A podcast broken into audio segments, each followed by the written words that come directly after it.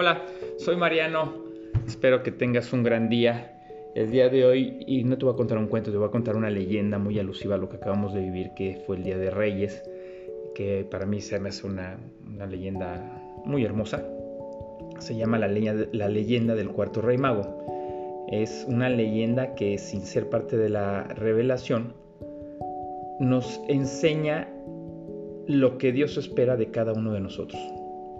Y bueno, comencemos. Se cuenta que había un cuarto rey mago que se llamaba Artaban, que también vio brillar la estrella sobre Belén y decidió seguirla.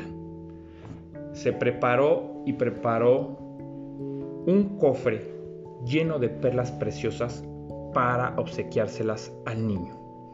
Emprendió su camino pero sin embargo, en su camino se fue encontrando con diversas personitas que iban solicitando de su ayuda.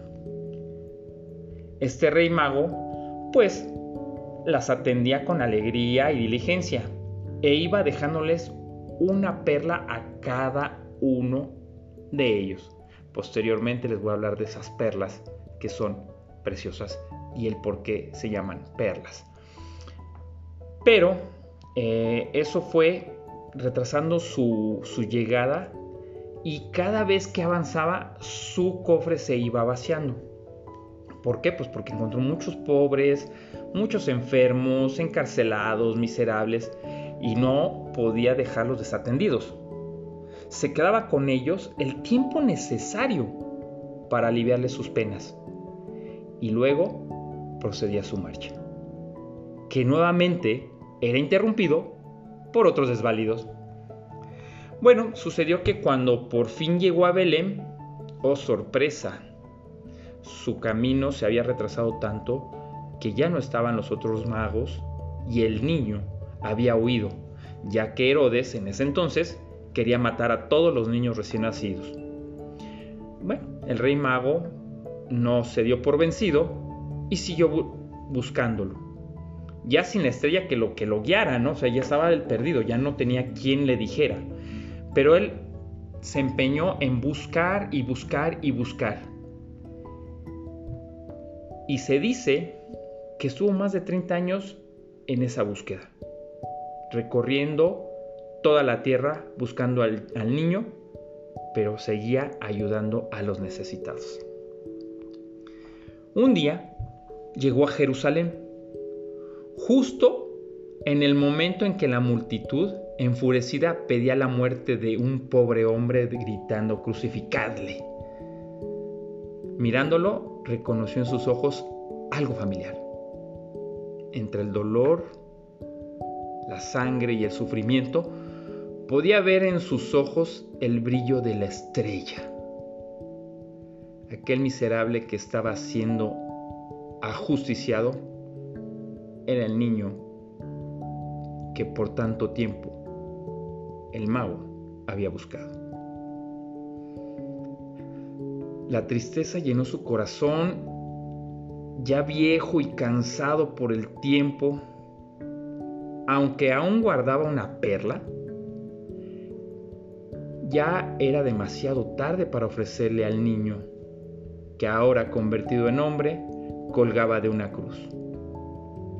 Había fallado en su misión y sin tener a dónde más ir, se quedó en Jerusalén para esperar que llegara su muerte. Apenas había pasado tres días cuando una luz aún más brillante que la de la estrella llenó su habitación. Era el resucitado que venía a su encuentro. El rey mago cayó de rodillas sorprendido ante él tomó la perla que le quedaba y extendió su mano mientras hacía una reverencia. Jesús le tomó tiernamente y le dijo, Tú no fracasaste, al contrario, me encontraste durante toda tu vida. Yo estaba desnudo y me vestiste, yo, yo estuve hambriento y me diste de comer, tuve sed y me diste de beber, estuve preso, me visitaste pues yo estaba en todos los pobres que atendiste en tu camino. Muchas gracias por tantos regalos de amor. Ahora estarás conmigo para siempre, pues el cielo es tu recompensa. la reflexión. Cuando yo emprendo un objetivo, una meta, tengo que ir por ella. No importa. Siempre de la mano de Dios. Siempre con Él. Y no darme por vencido. Pero lo más importante de un éxito es toda la bondad y la ayuda que yo le puedo dar a mi prójimo, sin negarlo. Porque si Dios me ha dado unos dones, son los dones que yo tengo que utilizar a su servicio y al servicio de los demás. Y lo demás vendrá por añadidura, así como lo hizo con el rey David. Cuando él pidió sabiduría, él le dio la sabiduría y todas las riquezas. Te deseo que tengas un gran año lleno de éxitos y abundancia. Hasta aquí el relato. Espero te haya gustado y nos vemos muy pronto. Mariano los saluda.